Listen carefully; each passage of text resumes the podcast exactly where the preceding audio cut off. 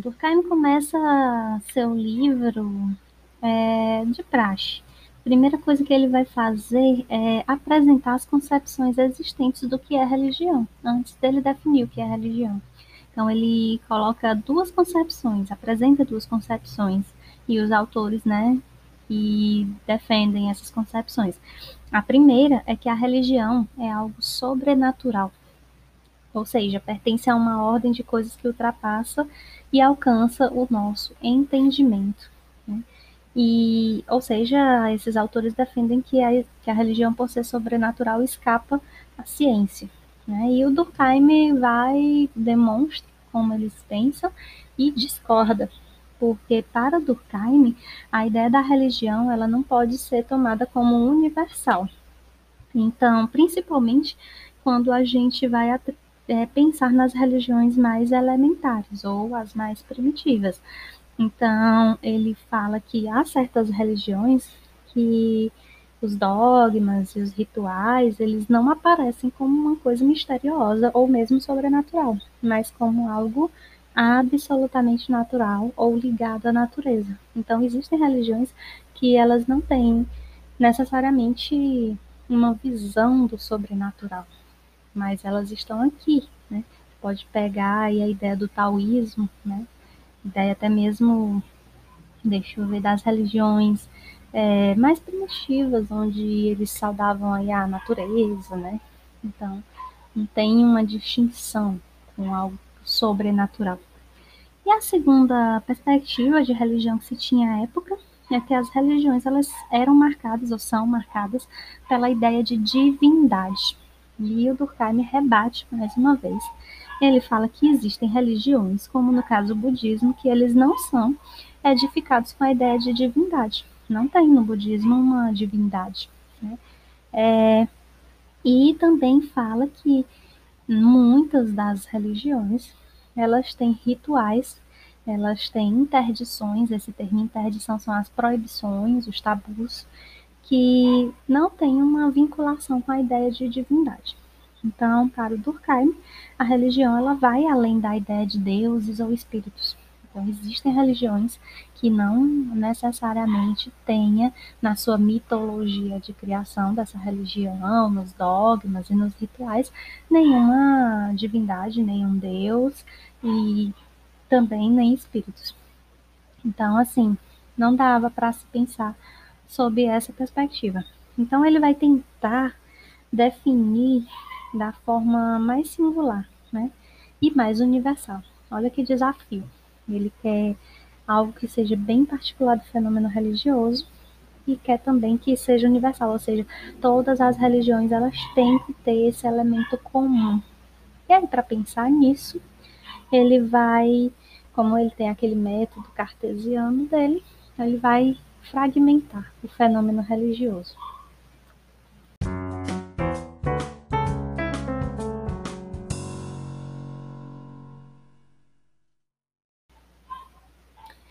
Então, nessa divisão, ele vai decompor o fenômeno religioso em duas partes. Né? Ele vai se perguntar: o que é que constitui a religião? O que é que é comum a todas as religiões. Então, ele encontra dois denominadores comuns: as crenças e os ritos. Né? Então, nessa busca de definição, ele vai definir o que é crença. Então, ele vai dizer que crença são opiniões ou a representação de algo baseado em algum objeto de crença. Né? É, ele fala que as crenças caracterizam-se por dividir o olhar da realidade entre o sagrado e o profano. Então, todas as religiões, elas possuem sistemas de crenças. Né? E todas as religiões possuem ritos, que são as regras que determinam como o homem deve se comportar com as coisas sagradas. Então, ele define assim que crenças e ritos atuam juntos, possuem uma lógica própria e caracteriza o que é religião. Então, a gente pode definir, né, para Durkheim, que religião é um sistema de crenças e mitos que se estabelecem né, entre o sagrado e o profano. Entretanto, aí ele entra numa outra questão.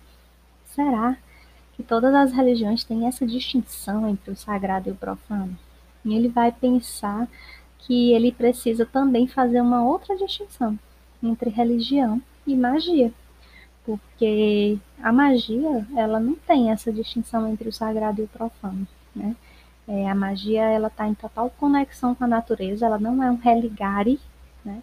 Não é uma religião, porque na magia você está totalmente integrado à natureza e aos ciclos da natureza. Então ele precisa primeiramente fazer essa distinção. E magia e religião são coisas distintas, né? Para depois dizer que sim, religião tem ritos e crenças e mitos, né? É, então ele vai falar que a magia, ela tem sim ritos e crenças, mas existem algumas diferenças. Por exemplo, o conceito de igreja. Para o Durkheim, não existe religião sem uma igreja. A vida religiosa pressupõe a igreja, que a igreja é o grupo, o coletivo. E na magia não existe essa questão de grupo. É, a magia ela é solitária, não existe. No, vai, no máximo vai existir os covens, pequenos grupos que são famílias, né? Mas não tem assim um grupo social, ou como ele fala, uma unidade moral, diferente da igreja, que tem um grupo coletivo de pessoas e famílias distintas que têm os mesmos valores e condutas e se prega e preserva-se em prol de uma de um equilíbrio naquela sociedade, naquela comunidade, né? Então a, a distinção que ele faz é a questão do conceito de igreja, né? E dessa questão da unidade de grupo, né? É interessante, eu vou ler aqui uma passagem, né? E ele fala que uma religião é um sistema solidário de crenças e de práticas relativas a coisas sagradas, isto é, separadas, proibidas, crenças e práticas que reúnem numa mesma comunidade moral chamada igreja todos aqueles que a aderem. Ou seja, é, a gente percebe que toda religião ela vai ter esse espaço de igreja que separa entre o que é profano, o que é sagrado, entre o que é proibido e entre quais são as crenças que são comungadas de comum acordo com todos aqueles que aderem. Então, é aí que ele mostra, quando se fala nessa comunidade moral, nesse grupo, nessa unidade moral, e aí ele vai falar bastante sobre moral, né? Inclusive ele tem um livro só sobre isso, é um aspecto mais filosófico da teoria do Durkheim, visto pouco na sociologia, mas tem um livro muito bom é, acho que é educar, moral, sociologia, algo assim. Vou até ir atrás de muito pequenininho, ele fantástico. Então, quando ele fala que a religião ela está totalmente ligada a uma comunidade, uma integração coletiva em construção de uma moral, é aí que ele fala que a religião ela tem um caráter social. E aí ele justifica a abordagem sociológica. É, assim como ele olha para a sociedade como um todo orgânico, em que cada instituição desempenha uma função específica, a mesma coisa a religião, ela desempenha uma função, e essa função é criar essa unidade moral.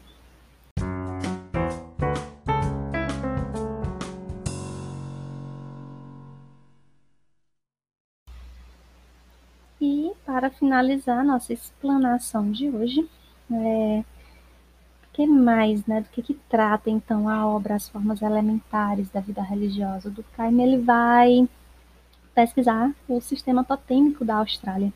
Ele vai analisar o totemismo, rompendo com todas as ideias que alguns autores, né, principalmente da antropologia, do evolucionismo como Taylor, né, é, já tinham estudado religiões.